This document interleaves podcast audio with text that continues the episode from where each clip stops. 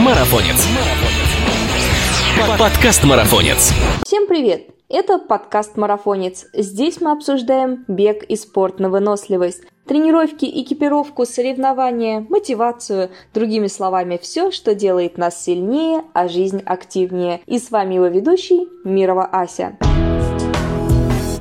По мере того, как африканские бегуны демонстрируют миру свои невероятные аэробные способности, беговой мир по крупицам очень ненавязчиво перетекает в Африку, чтобы, конечно же, познать формулу безграничной выносливости и узнать секрет африканских бегунов. Основная тусовка проходит, конечно же, в Кении. Хотя не все стремятся познать дзен на родине известностей. Многие ребята выбирают этот континент за финансовые, климатические и прочие условия создающие вполне комфортную обстановку для круглогодичных и круглосуточных тренировок. Правда, здесь в Африке тоже есть свои особенности, как положительные, так и со знаком минус. О них нам сегодня и расскажет наш гость. Евгений Шацкий, тренер, опытный атлет и путешественник, сбежавший от столичного холода в сумасшедшую жару. Жень, привет! С возвращением на континент, на родину. Ты как, уже успел акклиматизироваться? Привет, привет. Э, ну, я уже одну пробежечку сделал. Вчера попытался. И что самое главное, вчера было у меня сухо, отлично, а сегодня с утра я проснулся, и уже до сих пор у меня все заваливает снегом. То есть здесь очень много снега теперь. А откуда прилетел-то? Где уже успел побывать? Африка, она большая. Я находился полностью в Танзании. То есть улетел я в ноябре месяце на свое день рождения на остров Занзибар. Я прямым рейсом отправился.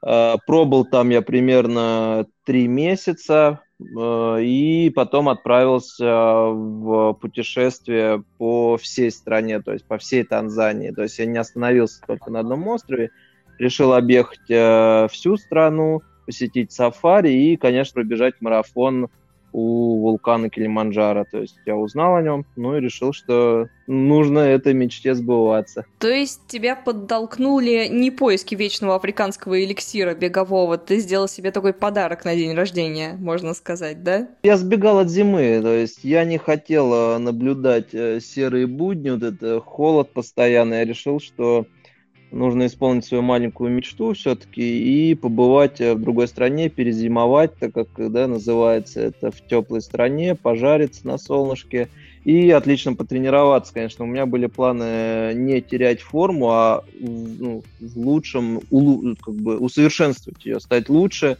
Э, все-таки теплый климат, я надеялся на то, что удастся подтянуть свои результаты повыше. Вот. Но, как оказалось, это не так легко и не так просто, как хотелось бы, конечно.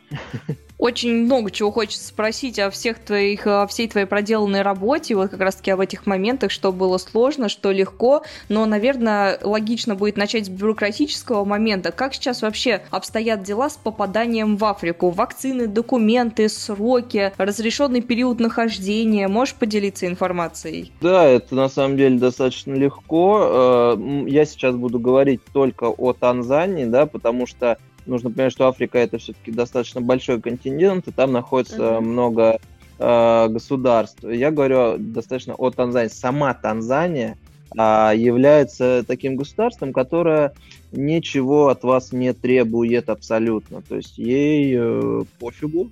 И э, уже, так сказать, упокоившийся президент, недавний, он буквально вот недельку назад умер, вот, он сказал no корона, то есть э, он отвергал полностью наличие коронавирусной инфекции и, соответственно, открыл свою страну для посещения, поэтому любой гражданин Российской Федерации то есть ни других стран, э, может беспрепятственно вообще влететь в страну, и получить визу прямо на пограничном контроле. То есть вы приходите на паспортный контроль, ты приходишь на пограничный контроль, э, платишь 50 долларов и тебе выдают визу на 3 месяца.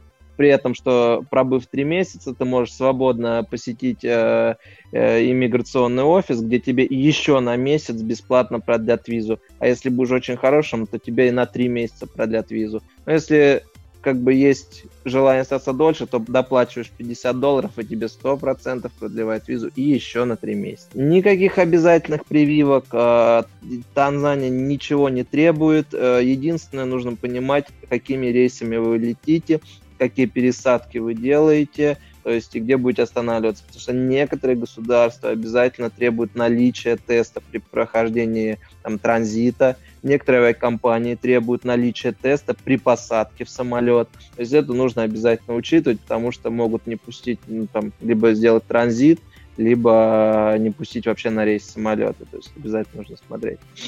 А так Танзания очень э, ну, безопасная страна, на самом деле. В ней а, очень давно нету каких-то страшных заболеваний, э, которые распространены на континенте, да, это э, желтая лихорадка, это брюшной тиф, который часто там попадается, э, и та же малярия. Но малярия, опять же, мы говорим, я говорю сейчас про остров Занзибар, я не знаю, это нужно быть очень удачливым, наверное, человеком, чтобы ее там подцепить. В основном малярия цепляется на континенте, вот, и тот же, как и желтая лихорадка, и брюшной тиф, но настолько они сведены к минимуму э, в Танзании, что правительство решило, что ничего не нужно, прилетайте, кайфуйте, гостите. В общем, все сделали себе заметку про Танзанию. Самая лояльно относящаяся страна, да, к привычным, к туристам, поэтому очень хороший вариант для зимовки. Тоже у меня есть такая голубая мечта куда-нибудь э, с этих серых будней, потому что 9 месяцев в году, конечно, невозможно этот ужас выносить. Тоже хочется где-то перезимовать. Твой пример, э, надеюсь, будет заразительным в первую очередь для меня, для других ребят э, тоже, потому что очень хороший способ не терять форму. Классно. Один из самых главных моментов моментов – это адаптация к климатическим условиям. Как э, проходила твоя адаптация? Долго ли организм находился в шоке?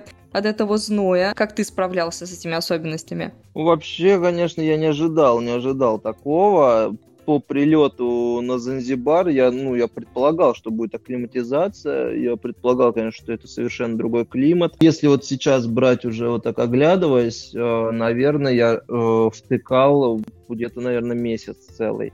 То есть первые несколько дней, около трех пяти дней я там просто плохо ел. Я старался заставлять кушать фрукты, пить больше воды. Аппетит пропал или продукты местные отвергались? Да, то есть ты абсолютно ничего не хочешь. То есть есть ты не хочешь, ты просто, ну, как бы лежишь в таком, ну, просто отдыхаешь. Тебе хочется поспать, полежать, попить, поспать, полежать. То есть сил у тебя в, в принципе нету.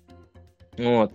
И, естественно, я понимал, что мне нужно тренироваться, потому что так долго лежать не получится, и э, нужно было выходить на тренировки. Поэтому, естественно, я брался за шкирдак и вытаскивал на тренировки. Но это было вообще несравнимо ни с чем, потому что э, пульс э, здесь просто, он был космический, он улетал далеко вообще в небеса, мне приходилось переходить даже на шаг, то есть я э, никогда в жизни, наверное, ну, только в начале своей там беговой карьеры, наверное, переходил, может быть, на шаг, э, но здесь пульс настолько высоко рос и отказывался падать просто, что мне приходилось останавливаться, чтобы э, заставить пульс упасть. Вот, это было, конечно, очень удивительно для меня. Конечно, влажность, с которой я столкнулся, это просто нечто.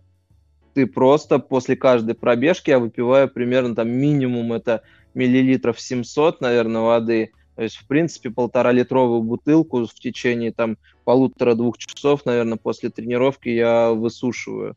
Потому что ты прибегаешь и выжимаешь футболку, шорты полностью. То есть там реально литр, наверное, воды.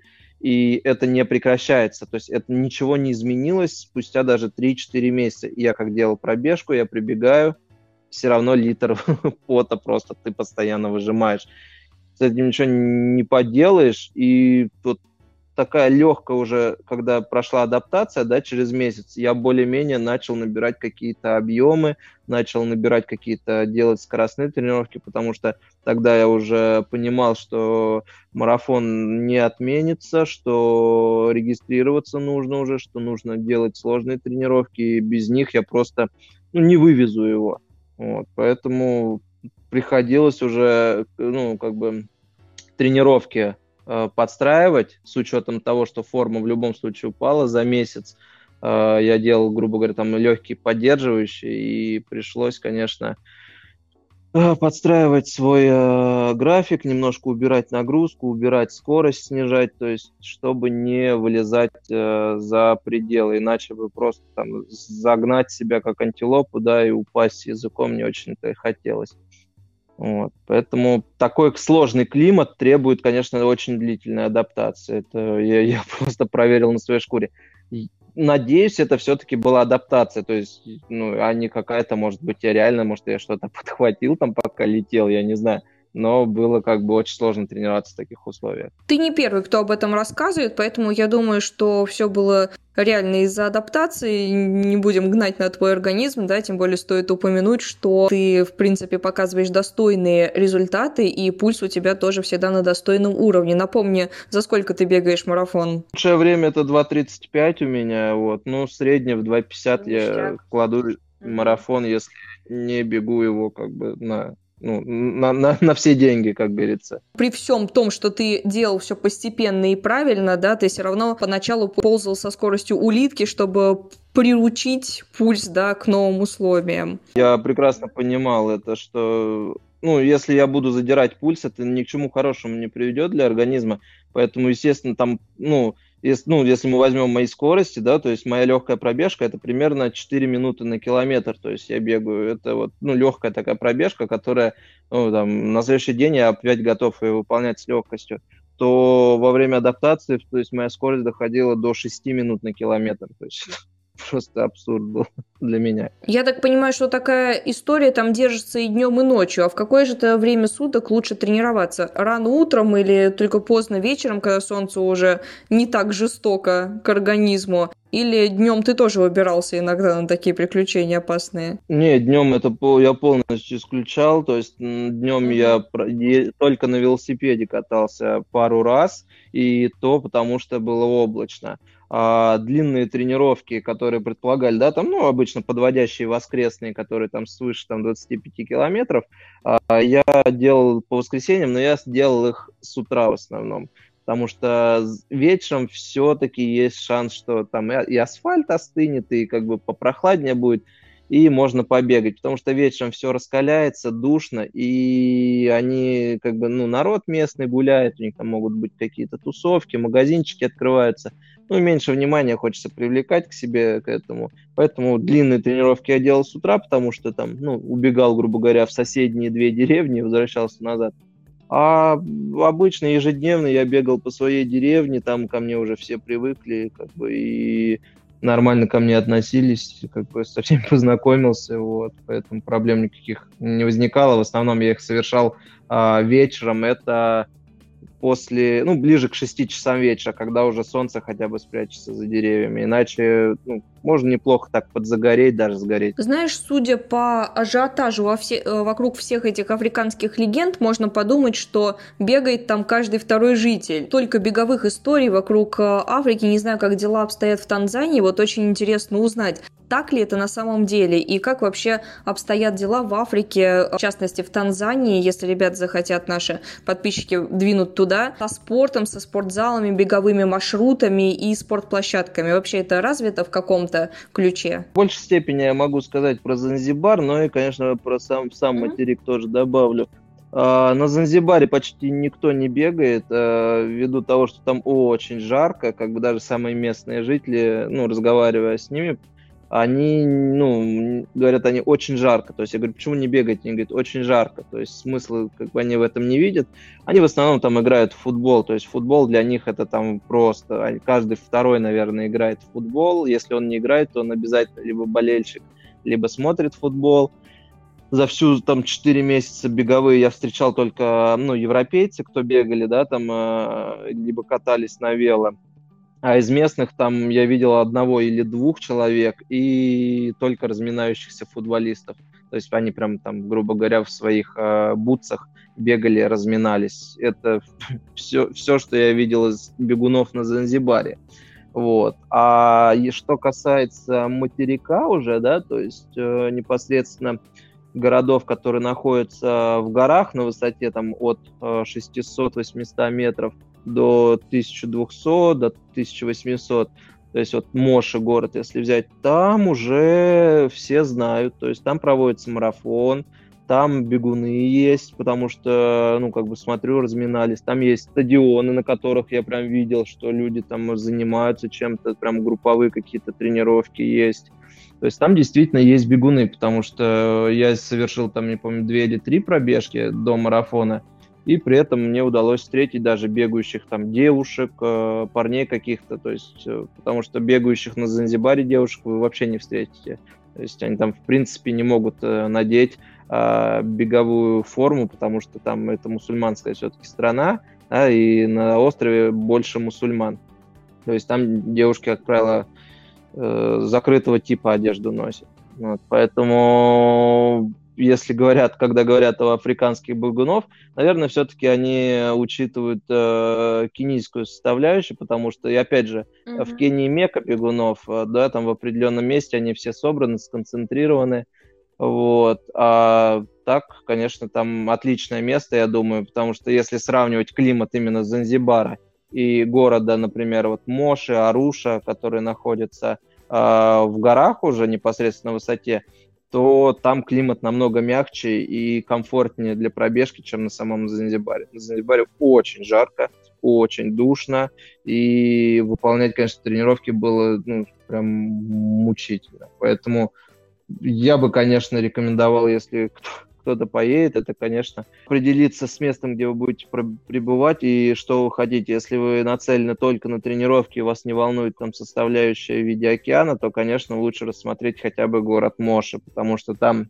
э, высота та, которая требуется для тренировок, и климат намного-намного мягче, прохладнее и выполнять длинные тренировки будет намного лучше. Жень, вот ты упомянул, что по приезде тебе было очень трудно управляться с местными продуктами, да, и, может быть, дело отчасти зависело от того, что климат сменяется, да, смена часовых поясов и так далее, но ты вроде существо всеядное, не веганишь, э, сладости тоже ты кушаешь пачками, насколько я помню, то есть э, в еде, в принципе, ты себя не урезаешь, да, молочку тоже употребляешь. Как с питанием у тебя обстояло там? Легко ли было найти все продукты для всеядного существа? Сейчас мы не берем людей, которые ограничивают свой рацион только фруктами, или чтобы не словить отравление, аллергию на определенные продукты, легко ли было находить все, что нужно тебе вот для полного восстановления? Ну, нет, на самом деле на Занзибаре еда, да, это вот э, тире скудно, очень скудная mm-hmm. пища, очень скудно все.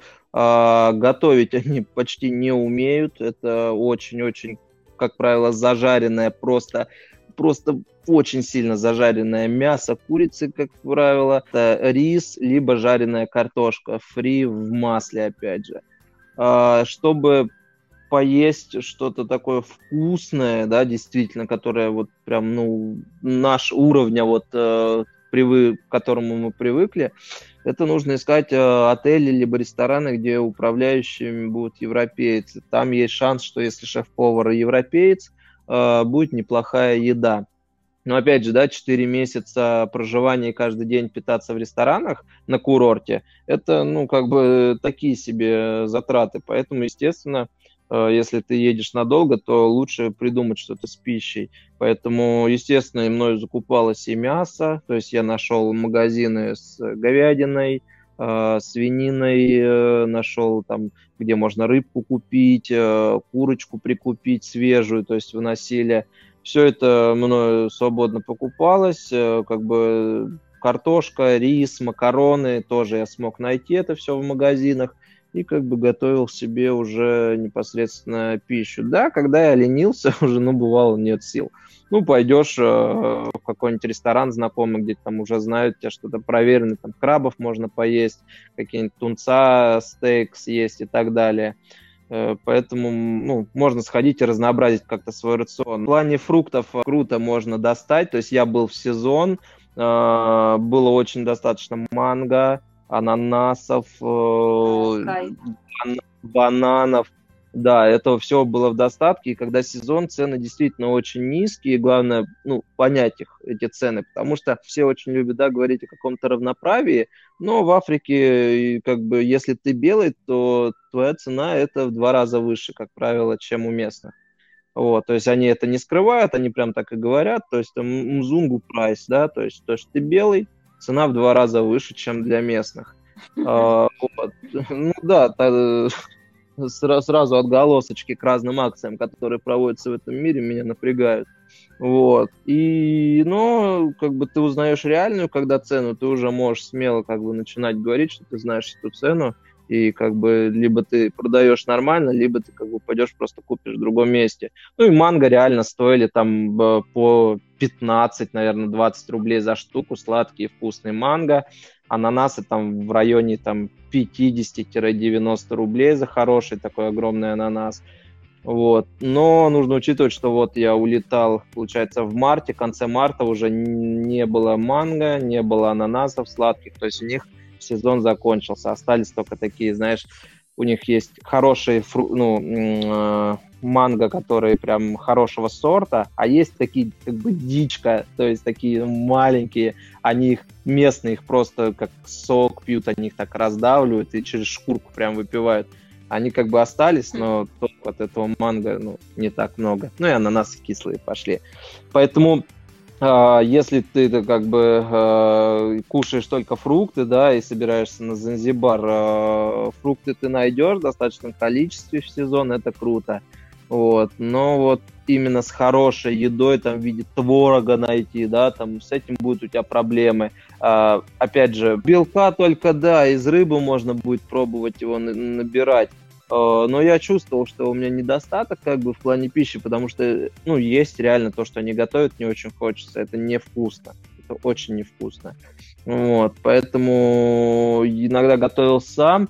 Но было мое удивление, что когда я прибыл там на материк и в таких туристических городах, не в тех в глухих э, городах, которых мне приходилось ночевать, а в туристических, там с питанием все намного лучше. То есть там было очень вкусно, то есть по сравнению с Занзибаром э, был гастрономический оргазм, просто я даже в какой-то момент я нашел там просто э, тортик свежий, там тирамису и какао мне сделали, просто это было за 4 месяца, и я просто был в шоке, это было так вкусно для меня.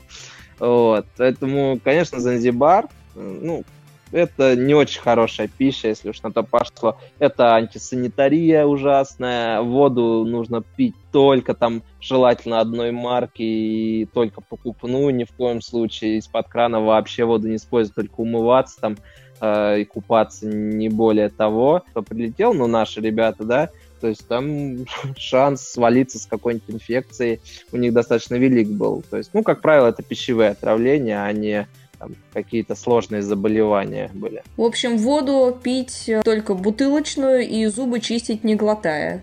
Знаешь, для меня в таких э, странах главный минус — это многочисленная фауна в виде всяких скалопендр, змей, пауков. Встречалось тебе такое, и как ты на это реагировал? Да, это первое время ты, конечно, просто поражен э, количеством всего этого. Опять же, да, ты знаешь о наличии малярии, которая переносится там вот этими всеми насекомыми.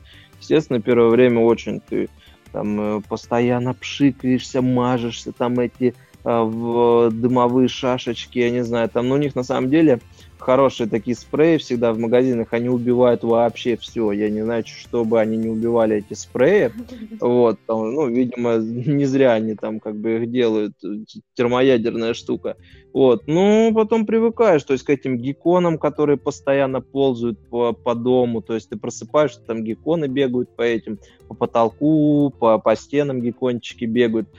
Просыпаешься, у тебя там тарантул, например, с руку на стене сидит, то есть к ним я тоже уже привык потом. Э, там я огромные кузнечики, кузнечики, богомолы вот эти постоянно летающие, вот. Потом эти гекконы их постоянно жрут и падают с этого, с потолка на тебя. Вот. Ну, самое это, я помню, сидел, кушал, ужинал, э, слышу что-то шлепок какой-то, думаю, что там происходит. Поворачиваюсь, получается, а там, ну, возле моей, ну, как бы у меня была кухонка, и я сидел, кушал за столом, поворачиваюсь, а сзади меня змея ест этого геккона. Что? Какого? Откуда она взялась? Она, короче, я так понял, она свалилась э, с потолка. То есть, ну, черт, для меня, короче, это был загадкой и шоком одновременно, потому что я потом остальные несколько два месяца я ходил и посмотрел постоянно на, потолок, чтобы на меня не свалилась змея, блин. Вот. Ну, такое себе удовольствие, потому что все-таки в Африке водится, да, одна из самых ядовитых змей, там черная мамба, которая просто, ну, убивает вообще, там, несмотря почти на противоядие, на что угодно. То есть там достаточно сильные ядовитые змеи, и ну, меньше на свете хотелось встретить э, этого. Ну, а потом ты, в принципе, как бы у тебя есть контакты местных, там видишь какую-то неопознанную зверушку, ты, как правило, ее там фотографируешь, отправляешь, они тебе говорят там, опасно это, не опасно, потому что там, ну, черт его знает. Опять же, там э, обезьяны. А, там есть такая, э, ну, обезьяны под названием бэби-буши они вообще живут, ну, орудуют только ночью. Это вообще криминалисты еще те. Если ты не закрыл там форточку, либо оставил там бананчики где-то, все, жди их в гости, они, то есть, тебе погромят все, э, заберут бананы, вот, раскидают везде кожурки и потом убегут. Вот, а так, да, очень много всего, и к этому, конечно, нужно как-то привыкнуть. То есть я раз ехал на скутере ночью, смотрю, как будто кошка большая мне дорогу перебегает, а я присмотрелся, это, короче, крыса. То есть там крысы больше крошки, кошки были. Это было реально страшно. Я думал, какого фига, почему крыса больше кошки? Как мне потом объяснили, это какой-то э, вид крыс вообще, э, и они нас, даже умные, короче, вот эти крысы, и кто-то использует э, даже для поиска чуть ли не мин. То есть это даже какой-то вид крыс огромный. Я, короче, был в шоке вообще. Я в шоке от того, что ты сейчас рассказываешь. Я, конечно, предполагала, что опасно, но что змеи тебе в тарелку падают э, поедающие геккона, который поедает тарантула, который поедает ядовитую муху. Это просто ужасно. Я бы домой еще вернулась и в собственной квартире зимой бы оглядывала и обшикивала стены. Но другой опасностью, а, насколько я знаю, еще являются не только животные, но и люди, да, не будем, будем тоже брать это в расчет. А, многие, задумываясь об Африке, остерегаются повседневного и повсеместного мошенничества, других неприятных вещей, потому что, как известно, белый человек не только может быть а, обкраден на рынке продавцами, но еще и попасть во всякие неприятные ситуации. Как с безопасностью дела обстояли? Что это моя первая поездка, в принципе, была, совершенно другое население, другой цвет кожи там и так далее. По-первых, конечно, было очень страшно, непривычно, я присматривался всегда. Несмотря а... на то, что ты можешь от любого убежать. Ну да, и потому что у меня нож был всегда в кармане. Вот. Было страшно, конечно, первое время, но я потом понял, что, знаешь, там реально там 99% это неплохие люди, как правило. Хорошие ребята, спокойные, веселые, добродушные. И знаешь, на самом деле их потом очень сильно видно. То есть те, которые хотят у тебя, грубо говоря, телефон вытащить из кармана, и всех остальных. Все остальные, они, они очень открытые, они не против поболтать, спросить, э, как у тебя дела и так далее, не преследуя при этом цели, да, какой-то. А, но есть те, которые там смотрят из тебя, ну, на тебя из-за угла, да, на твой телефон и так далее. За все то время, которое я там прожил, а, действительно, я видел очень многое. Вот, я бы не хотел об этом, обо всем там а, рассказывать, потому что это нехорошо. Вот. Но кражи э, из домов, там, да, белых, которые приехали отдохнуть, там, залезали через окна, если не было решеток, вытаскивали и макбуки, и телефоны, э, вытаскивали телефоны, пока не спали, они вырезают решетку, пока ты спишь щипцами, и вытаскивают у тебя сумки, телефоны, ноутбуки, прям, прям вот люди просыпались, а у них руки эти вытаскивают просто через окна это все. Вот. А, также там ограбление прямо на пляже, то есть если вдруг ты почувствовал все силу, да, можешь пройтись ночью по пляжу, там в соседнюю деревню, скорее всего, ну, вряд ли ты дойдешь, как бы. Ну, дойдешь, но как, как удача сложится. Они не причиняют, то есть э, физической какой-то, да, вред. Они не нападают, не бьют, не режут, они ничего не делают. Они просто отнимают, то есть они говорят, давай-давай, то есть, да, забирают что-то у тебя и, как правило, удаляются. Но в основном это люди, которые, ну, под наркотическими веществами, то есть им нужны деньги на то, чтобы достать какие-то наркотики. Там этого очень-очень много, это очень продается на каждом углу, то есть даже не то, что углу, то есть тебе нужно просто остановиться на минуту, весь выбор, спектр будет тебе сразу предложен из э, ближайшего окошка, из которого вылезет э, человек. В основном все-таки хочу сказать, что ребята, они добрые, отзывчивые, в принципе, они готовы тебе помочь даже бескорыстно как-то, и когда они узнают тебя, понимают, что ты там не на один день там прискочил, а классный тоже парень, они готовы тебе всегда там и скидку сделать, и я могу прийти в магазин, сказать, слушай, у меня деньги вот дома, я наберу, а завтра тебе принесу. И то есть они говорят, нет проблем. И ты через неделю приносишь, потому что ты просто там, не знаю, забегался, забыл. Он такой, ты мне денег должен? Я говорю, да, я же тебя брал. Он такой, да, ну ладно, такой, давай, типа, вот, то есть они немного беззаботные, э, не парятся по этому поводу, крытые люди, а особенно взрослое население, которое, они, как правило, еще добрее, ну и вообще, если брать, конечно, саму религию мусульманскую, она достаточно миролюбивая именно, и исконная такая, да, то я бы сказал, что они классные ребята, но как и всегда, как и у нас, есть те, кто преследует э, жажду наживы. Вот. Но законы их э, э, такие, что, скорее всего, ты ничего не докажешь, вот, потому что, ну, никто не будет ничего делать и искать. А, а если вдруг тебе повезет, да, и это как-то там э, будет, начнет решаться, то методы у них такие неплохие, там они там реально могут с автоматами и с палками, то есть найдут этого человека, и эти палки его отходят э, вдоль и поперек, то есть там такое зрелище будет очень неприятное, вот. Ну, вот такая вот страна, как говорится. Поэтому еще 10 раз подумаешь, да, возвращать себе MacBook или нет такой ценой. Ну, ты успокоил прям с безопасностью, с падающими змеями, с э, краденными макбуками. Самое время поговорить о самом интересном. Ты же пробежал тот самый марафон в Килиманджаро. 28 февраля, верно, он состоялся? Как впечатления твои? Там же набор высоты был просто какой-то бешеный, насколько я знаю.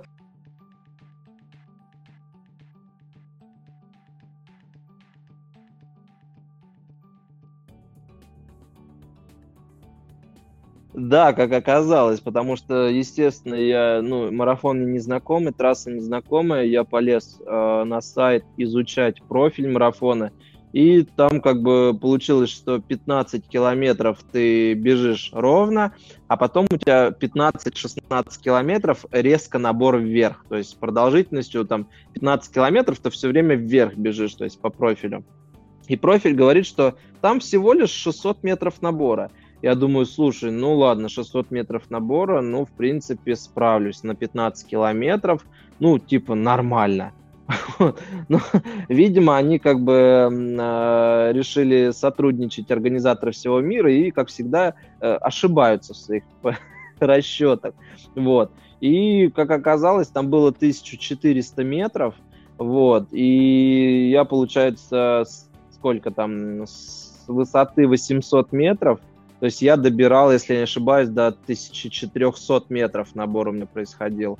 То есть это нормальная такая разница даже по содержанию кислорода будет. Э, я немного офигел, если честно. То есть э, в какой-то момент у тебя может просто закончиться асфальт, э, у тебя начинается просто каменистая дорога, по которой очень сложно бежать, у тебя голеностоп начинает выкручивать в разные стороны, и это все время вверх, и, блин, это не просто было. Но это красиво, это необычно, и это колоссальный крутой опыт э, пробежать марафон в Африке. Особенно, когда ты бежишь и понимаешь, что э, сейчас вот этот э, вулкан, да, Килиманджаро, он полностью свободен от облаков, была отличная погода, было очень красиво, и ты даже не чувствуешь, наверное, усталости и боли, потому что у тебя просто ты смотришь на сам вулкан, ты бежишь, и он всегда перед тобой, да, то есть большую часть трассы он всегда перед тобой. Только вот а, когда ты забираешься на самую вершину этого подъема, разворачиваешься, и бежишь э, вниз на спуск, там примерно 9 километров получается. Вот тогда ты только к нему спиной, все остальное время блин, просто круто. Женя, а легко ли было, в принципе, получить слот? А есть ли какой, какие-нибудь соревнования или жеребьевка, как а, это делается на мейджорах? Ты, насколько я понимаю, его купил незадолго до, самого, до самого события, потому что думал еще отменят, не отменят, подготовишься, не подготовишься. Поэтому есть подозрение, что сложностей не возникло. Да, на самом деле, я, я ну, как бы я, когда летел э, в Африку, я еще не знал, побегу ли я точно этот марафон состоится или еще что-то. То есть уже находясь непосредственно в Африке, я уже начал более подробно копать на эту тему, там, ну, чтобы поподробнее изучить. Но сайт доступен, все открыто. Ну и как обычно, да, это есть э, для местных жителей регистрация там стоила примерно, если давай переводить э, на русские рубли, это 600 рублей, то для бегунов из других стран это составляло 90 долларов, если не ошибаюсь. То есть разница mm, 10, больше, чем в 10 раз, да. Э, но я как ну, я следил за их инстаграм-аккаунтом, и там в какой-то момент были скидки с помощью там сотового оператора, поэтому мне удалось там сбросить цену примерно до 50 долларов с помощью этих скидок. Все очень круто получилось. Я списался с организаторами, получил скидку, и они узнали, когда что я из России. Они пригласили меня на интервью, то есть пообщаться для телевидения. Фоткали, снимали, общались, спрашивали. И на самой трассе, да, они там, как правило, были съемочная группа, да, знаешь, есть э, в сопровождении, они, как правило, там либо на байках, либо на авто, вот, тоже поснимали, удалось поснимать меня, я жду, что они все-таки, может, мне пришлют мои какие-то видео или фотографии интересные. Вот. И слотов достаточно, очень большой выбор э, дистанций. То есть, если не ошибаюсь, там даже детский забег был. То есть там 5, 10, 21, 42. Все это было. Э, и насколько я знаю, слотов там достаточно. Потому что на марафонскую дистанцию нас было чуть там 460 человек, если не ошибаюсь.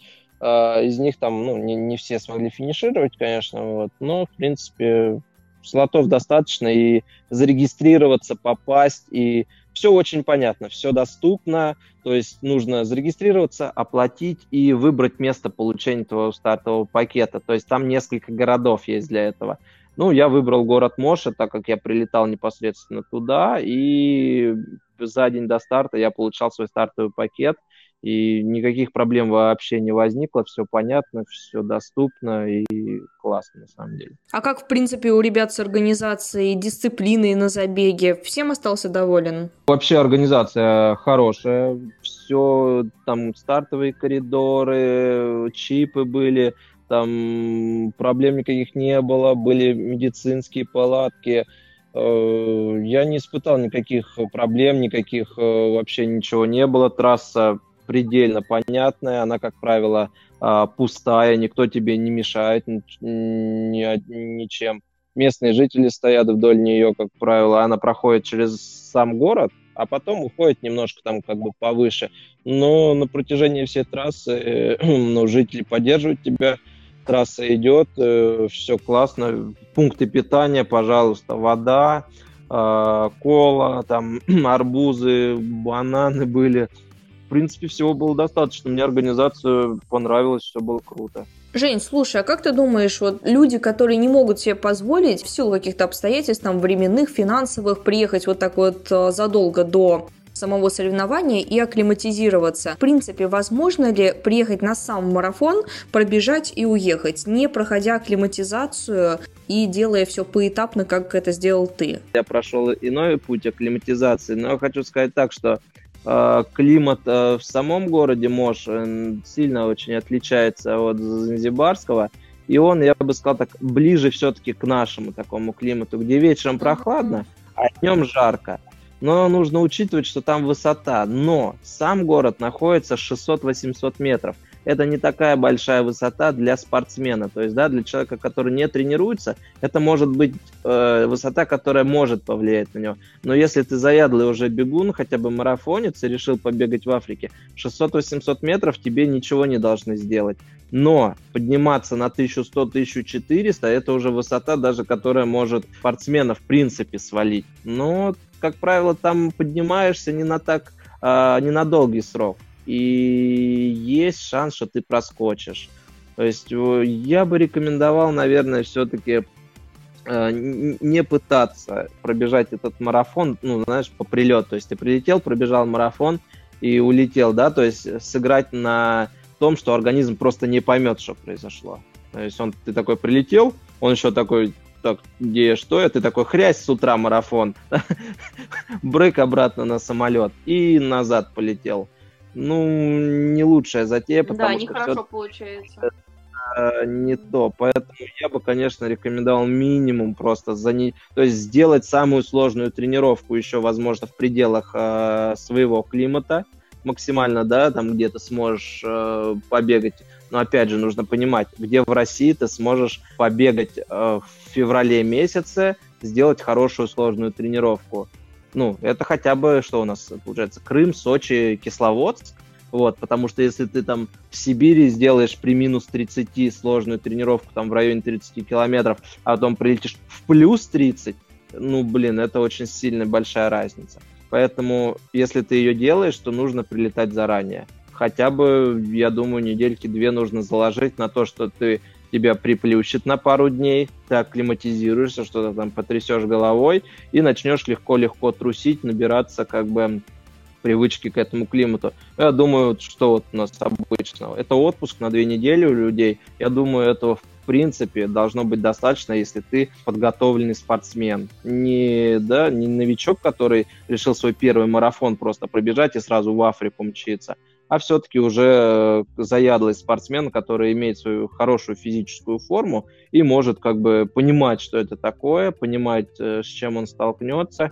Вот. Я думаю, двух недель будет достаточно, и человек реально кайфанет, потому что там очень красиво, там безумно вкусные бананы, они ни с чем не сравнимы. Все, что было на Занзибаре, это, блин, это не те бананы по сравнению с тем, которые там водопады есть, горячие источники есть, э, Килиманджаро, ты можешь прям туда отправиться. Ну, очень классная природа, мягкая. Только днем просто солнце. Если днем выйти на солнце, оно очень, ну, прям выжигает. Но все остальное время оно там очень комфортно себе находиться. И вечером прям очень круто спать, спокойно, можно даже не включать там кондиционер или вентилятор, потому что на Занзибаре я 4 месяца не выключал вентилятор, я спал почти на максимальной скорости под вентилятором, иначе ты просто не сможешь спать. Вот, поэтому за две недели минимум, я думаю, и все будет круто. Знаешь, ты так рассказываешь, что захотелось сесть э, на верхушку Килиманджаро и жрать банан. Самый вкусный. Самый вкусный банан. Просто в тепле сидеть э, с вентилятором на Килиманджаро и вот наслаждаться теплом. Не знаю, тосковал ли ты по России, и, учитывая твой авантюризм, кажется, что ты уже опять э, на каких-нибудь чемоданах сидишь, или, по крайней мере, у тебя созревает план куда-то опять дернуть. Расскажи, куда теперь-то? А, блин, ну это достаточно много времени занимает в моей голове эти вопросы. Да, действительно, я неуга... неутомимый путешественник, который хочет, конечно, максимум увидеть в этом мире. Э, я не могу точно тебе сказать по этому поводу, но за это лето, которое нас ждет, я, конечно, планирую побегать по нашей России, матушке. Москва обязательно. То есть я обожаю бегать в Москве. Я начал бегать в Москве, и я продолжаю бегать в Москве. Мне нравится. Если будут открыты границы, то это июнь-июль я отправлюсь в Австрию. У меня там тоже должен быть забег.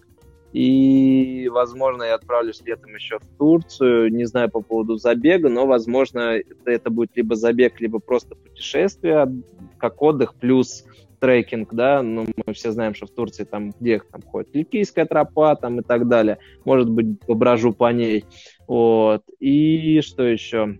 И уже потом, ближе к осени, у меня есть э, на примете две страны, которые я хотел бы посетить, но открывать карты я здесь не буду, потому что это настолько еще грезы, да, которые непонятно, что будет. Но одна из стран очень интересная, безопас, очень красивая, как я знаю, поэтому хочется, конечно, попасть туда, но будем смотреть, э, что будет происходить дальше, потому что что-то открывается, что-то опять закрывается, и как это все будет э, развиваться, блин, ничего не понятно. Поэтому буду исходить из ситуации э, здесь и сейчас. Есть возможность, помчал.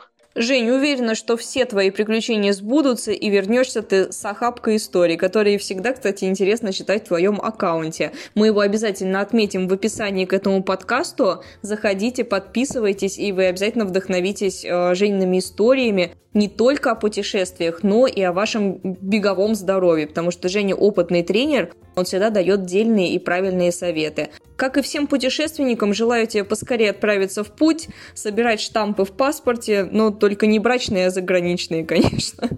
Спасибо тебе большое за подкаст. Спасибо тебе большое, блин, был рад поболтать, конечно. Всегда рад тебе ответить вопросики твои. А я напоминаю, чтобы узнать больше интересных историй, подписывайтесь на нас на всех платформах, на которых вы нас слушаете, ведь впереди еще столько интересных тем и гостей. Пока!